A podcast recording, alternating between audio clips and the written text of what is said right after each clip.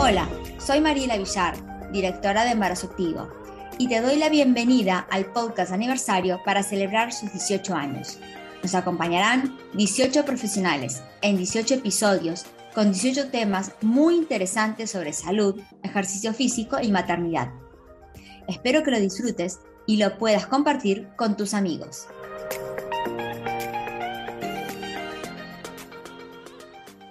Bienvenidos a un nuevo episodio aniversario de Embarazo Activo. Celebrando estos 18 años, bueno, no podía faltar Irene Fernández, fisioterapeuta que nos ha acompañado en formaciones profesionales de embarazo activo y bueno, y una gran formación que ya nos va a completar ella misma. Gracias Irene por estar aquí.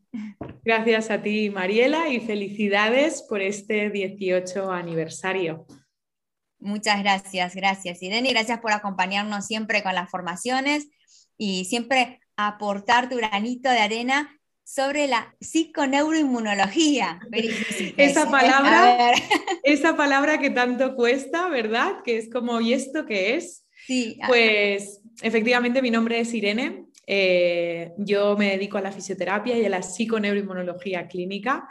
Eh, sobre todo especializada en la mujer. Entonces yo creo que la base sería poder definir ¿no? primero esta palabra, que es esa rama eh, de la medicina, podemos decir, que estudia la interacción entre los diferentes procesos psicológicos, el sistema nervioso, el sistema inmunitario del cuerpo y el efecto que esto puede tener sobre la, sobre la salud. Por lo tanto, es una rama que aunque podamos decir que sea una rama de la medicina, es un enfoque interdisciplinar. De hecho, eh, un licenciado en educación física podría tener una competencia transversal a partir de la psiconeuroinmunología clínica, lo mismo un fisioterapeuta en mi caso, lo mismo un farmacéutico, un psiquiatra, un psicólogo, es entender este global de la salud y la interacción, como te he comentado antes, de los diferentes sistemas. En mi caso, simplemente lo he llevado a la mujer, a la salud de la mujer en los diferentes procesos eh, de su vida.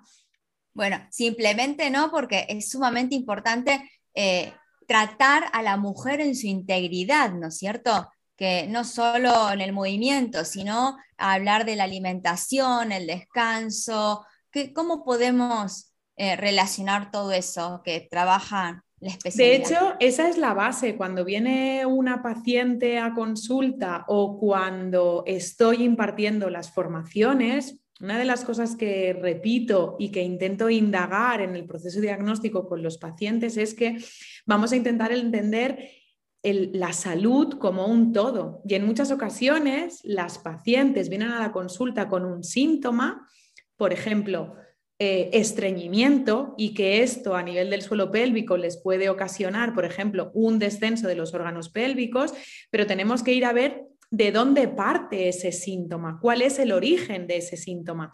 El origen puede ser a nivel de inmunología algo que está haciendo algún tipo de reacción que hace que su sistema digestivo no funcione correctamente, por ejemplo, algo que venga directamente de la alimentación, o podría ser a nivel endocrino una glándula tiroides que no esté funcionando correctamente y haga que su sistema digestivo no vaya bien, o si hablamos eh, desde un punto de vista emocional, el sistema nervioso entérico, ¿no? ese segundo cerebro o ese primer cerebro, en función de cómo lo veamos, que es nuestra barriga, que hace que mujeres que están de vacaciones no consigan ir a hacer caca porque no están en su lavabo.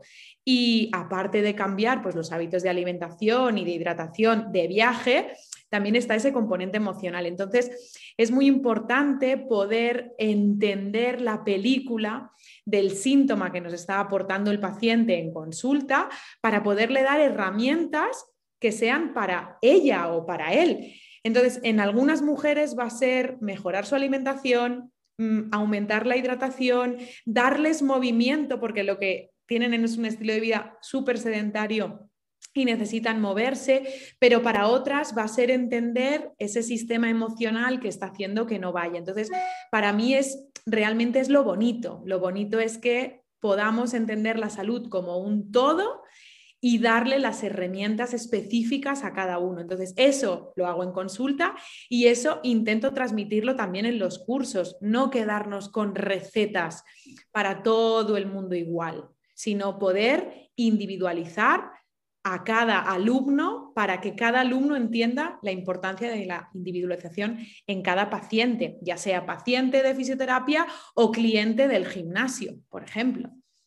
Sí, una mirada integral que se, que se tenga de la persona, ¿no? no fraccionar ese síntoma que se ve o ese malestar y localizarlo porque, como dices bien, eh, no sabes de dónde viene y dónde puede ser la raíz. Así que me, gusta mucho, mucho la forma que tienen de, tratarlo, ¿no? Siempre me, sabes que, me gustó esa, eh, esa rama. me, sí, lo sé, me, consta, Mariela, me consta. Sí, sí, sí, soy ferviente seguidora del trabajo que hacen. Y, qué, qué, relación tiene todo esto con el embarazo, no? Porque la mujer que planifica un embarazo sí debería tener este, este control, eh, este contacto integral, ¿no? Con su cuerpo, con su estado anímico, y todo esto, ¿cómo influye después eh, en poder quedar embarazada, no poder eh, quedar embarazada? ¿Cómo influyen los tratamientos de fertilidad? A ver si podemos, Irene, ahondar un poquito en eso. Pues mira, me parece me parece súper interesante porque en muchas ocasiones nos pensamos que la salud en el embarazo empieza con las dos rayitas del test, ¿no? Cuando ya estamos embarazadas. Pero no es cierto, la salud en el embarazo empieza justo cuando ya deseamos quedarnos embarazadas. Eh, pero no solo nosotros, nosotros, nosotras como mujeres, sino también la salud de ese hombre, o vamos a hablar de ese esperma en función de cuáles sean la, tendencia con la que quieres tener, ¿no? Hay, cada vez hay más chicas que son pareja. Eh, es decir, la salud de los gametos va a ser importante tanto en el hombre como en la mujer y nos puede condicionar la salud en el embarazo y la salud de ese futuro bebé. Entonces, poder optimizar el cuerpo lo máximo posible para quedarnos embarazadas nos va a ayudar muchísimo a aumentar esa condición de fertilidad que en principio tenemos las mujeres de manera intrínseca, pero nos estamos dando cuenta que no es así. Cada vez son más las mujeres a las que les está costando quedarse embarazadas. Eso puede ser porque la emoción no te permite quedarte embarazada por mucho que tú sí creas que lo estás. Pueden haber pruebas bioquímicas que nos demuestren que hay una imposibilidad para esa gestación, a lo mejor una reserva ovárica baja, eh, a lo mejor hay una incompatibilidad desde un punto de vista de espermatozoide y de ovario, eso, y de óvulo, perdona, eso existe.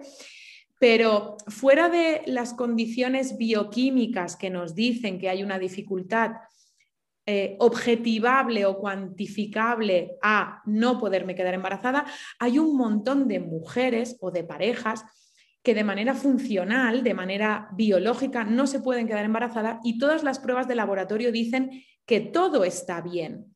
Hmm. Entonces, ahí poder optimizar la salud es súper importante y vamos a tener que trabajar, creo yo, todos los pilares que nos permiten salud. Eso puede ser la alimentación, eso puede ser el sistema emocional, eso puede ser el sistema inmunitario, el sistema endocrino. Entonces es muy importante, por ejemplo, la tiroides, nos podemos encontrar valores de tiroides que no nos demuestran una enfermedad tiroidea, pero que tienen unos valores subclínicos que son están suficientemente alterados como para que esa gestación no se dé. Entonces, poder optimizar la salud, por ejemplo, de la tiroides antes de quedarnos embarazada es importante, pero si nos vamos un poquito más allá y pensamos en que le vamos a querer dar pecho a nuestro hijo, las glándulas mamarias que sobre todo están formadas por grasa, en la grasa es donde más disruptores endocrinos, sustancias que van a alterar el equilibrio enzimático, acelerando o enlenteciendo reacciones necesarias, esos disruptores endocrinos los vamos a encontrar en la mama de la mujer. Y será el bebé a través de la lactancia materna quien limpie a la mujer de esas sustancias tóxicas o nocivas. Entonces, si yo puedo preparar mi cuerpo para que no sea mi hijo el que me quite, voy a hablar mal y rápido, la mierda que tengo en los pechos, ¿no? Pues Qué bien. De hecho, estos disruptores endocrinos se saben que pueden permanecer hasta tres generaciones. Porque se quedan en esa sustancia grasa. Entonces, si yo puedo optimizar toda esta salud antes del embarazo, incluir movimiento para normalizar el peso, eh, para mejorar la calidad del sueño, para mejorar mi función tiroidea, y lo puedo hacer antes, es mucho más fácil que me pueda quedar embarazada y sobre todo es mucho más fácil que esos hábitos, por ejemplo, de movimiento de alimentación que haya conseguido antes del embarazo, me sea más fácil mantenerlos a lo largo del embarazo. Porque claro, si una chica no se ha movido jamás y de golpe está embarazada, pasan los tres primeros meses y dices, venga, voy a hacer deporte o ejercicio físico, le va a costar horrores moverse y sabemos, y esto tú lo sabes. El ejercicio físico aporta múltiples beneficios en la gestación para la mamá y para el bebé. Por lo tanto, todo lo que podamos hacer antes, esos seis meses antes de quedarnos embarazada, nos va a ayudar a que la fertilidad sea mejor o sea mayor y que esos hábitos que son saludables los podamos mantener en el embarazo. Entonces, esto sería como antes. La siguiente pregunta que tú decías es, ¿y qué pasa en el embarazo? Pues en el embarazo pasa exactamente lo mismo, los hábitos de descanso, de movimiento, de alimentación, nos van a influir en algo tan importante como es la placenta. Y la placenta eh, es ese sensor entre la mamá y el bebé que nos va a decir cuáles son sus requerimientos vasculares, nutricionales, ¿no? metabólicos, endocrinos. Y si conseguimos tener una placenta top, vamos a conseguir o vamos a intentar optimizar lo máximo ese embarazo. Eh, la salud bucal es súper importante. Eh, la salud del sueño, por ejemplo, se sabe que ah, una de las cosas que más va o que sí, que más puede influenciar en, la performance, ¿no? en la competencia de esa placenta, es el estrés. Pero el estrés, el distrés, el estrés malo, ¿no? El de el de esas, esos, esos, pensamientos, esos problemas que tengo con mi jefe, con mi amiga, con mi pareja, con la hipoteca. Eso es lo que nos puede realmente influenciar. Y fíjate que en muchas mujeres están embarazadas y les dicen, no, no, no, no hagas deporte porque eso supone un estrés para el cuerpo excesivo. No, a ver, estamos hablando de que no hace falta que batamos nuestras propias marcas, aunque hay un montón de mujeres que han batido récords a nivel olímpico estando embarazadas, pero sí, ese estrés es bueno, el estrés de pasar un poquito de hambre, de pasar un poquito de sed, de llevar el cuerpo a un nivel para que pueda hacer lo que sabe hacer. Y en cambio el estrés malo justamente es ese, ¿no? El de el ir pendiente del reloj y que nos puede realmente incluso provocar un parto pretérmino, un parto prematuro.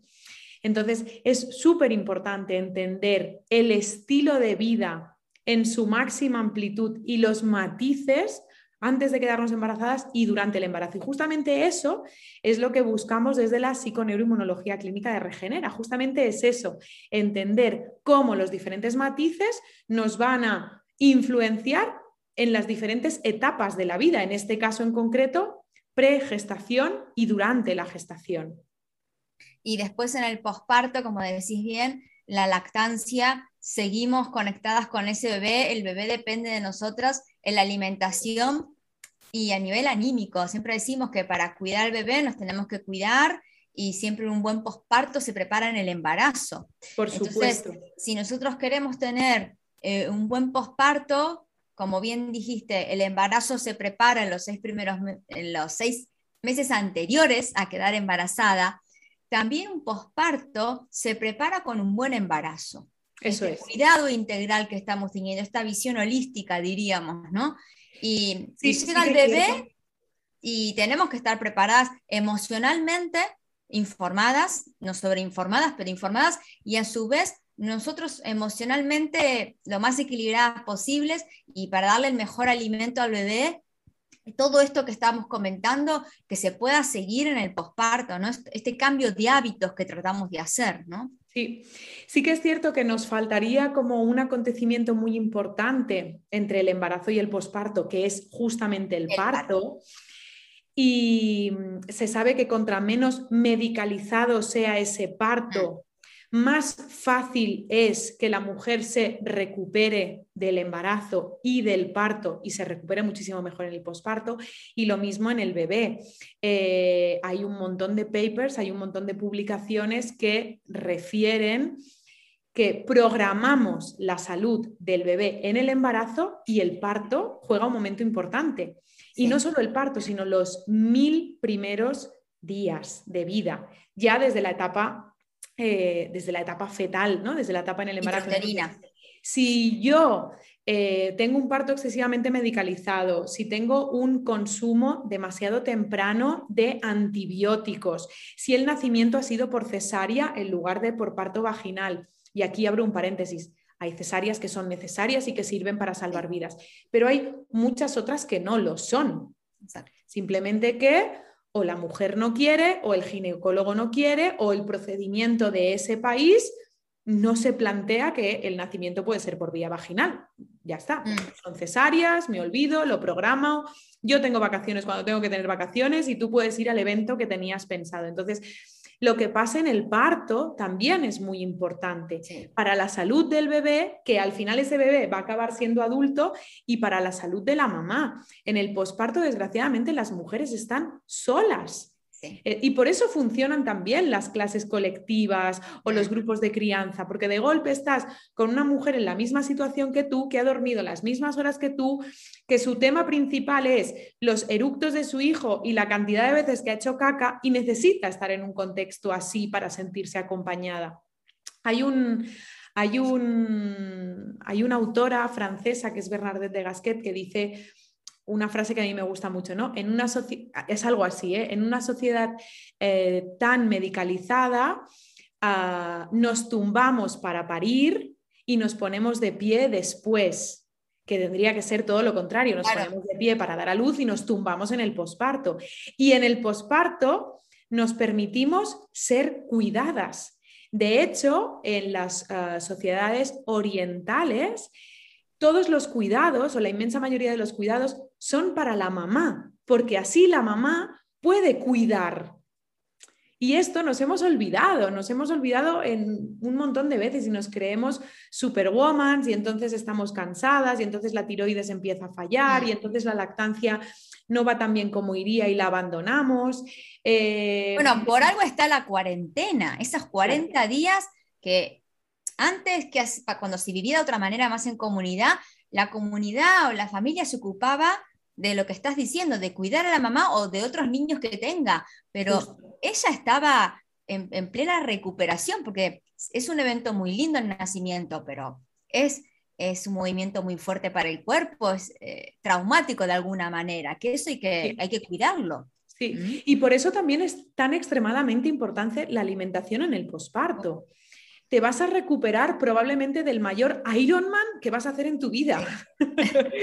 es así, y tus tejidos han pasado por una lesión y tus tejidos tienen que, van a tener un catabolismo enorme para poder eliminar todas aquellas sustancias que se han creado en el embarazo, que se tienen que eliminar pero para ello tenemos que asegurarnos que la alimentación sea nutritiva, pero no solo la alimentación, sino que el cansancio, ay, perdón, que el descanso sea el óptimo y que la emoción sea la óptima. No me imagino de ninguna manera una persona que, hecho, que ha hecho un Ironman que después de ese Ironman no descanse, no se cuide, no se haga los masajes necesarios para recuperar su musculatura, eh, no coma lo que debe comer para poder recuperar toda la musculatura de esa carga tan bestia que ha sido ese Ironman. Y en cambio en el posparto nos olvidamos de todo esto. y es necesario la materia prima óptima para regenerar el tejido conjuntivo, por ejemplo. Mm. Sí, sí, es esencial que volvamos un poquito la mirada a la madre. El niño solito ya va a encontrar su lugar, la madre si está bien lo va a poder cuidar y, que ese contexto familiar también sea lo más saludable posible. Eso es, 100%, 100%. Ojalá haya mucha gente escuchando este podcast y si no, que lo compartan, que lo vean muchas veces y que transmitamos este mensaje como, por favor, ¿qué estamos haciendo? Así es, informar, buena información y, que haya cada vez más conciencia. Así que, Irene, una vez más, muchísimas gracias por acompañar, acompañarnos y gracias por tan clara la información y precisa. Así que bueno, hasta la próxima. Muchísimas gracias a ti y cualquier información extra que deseéis, los que estéis escuchando o viendo esto, me podéis encontrar en Instagram, bueno. en Irene Fernández Centellas y os contestaré encantadísimos. Si te ha gustado este episodio, recuerda por favor darle clic al botón de seguir. También nos puedes dar unas estrellas, comentarios y compartir con tus amigos. Te espero en el próximo episodio y en las redes sociales de Embarazo Activo.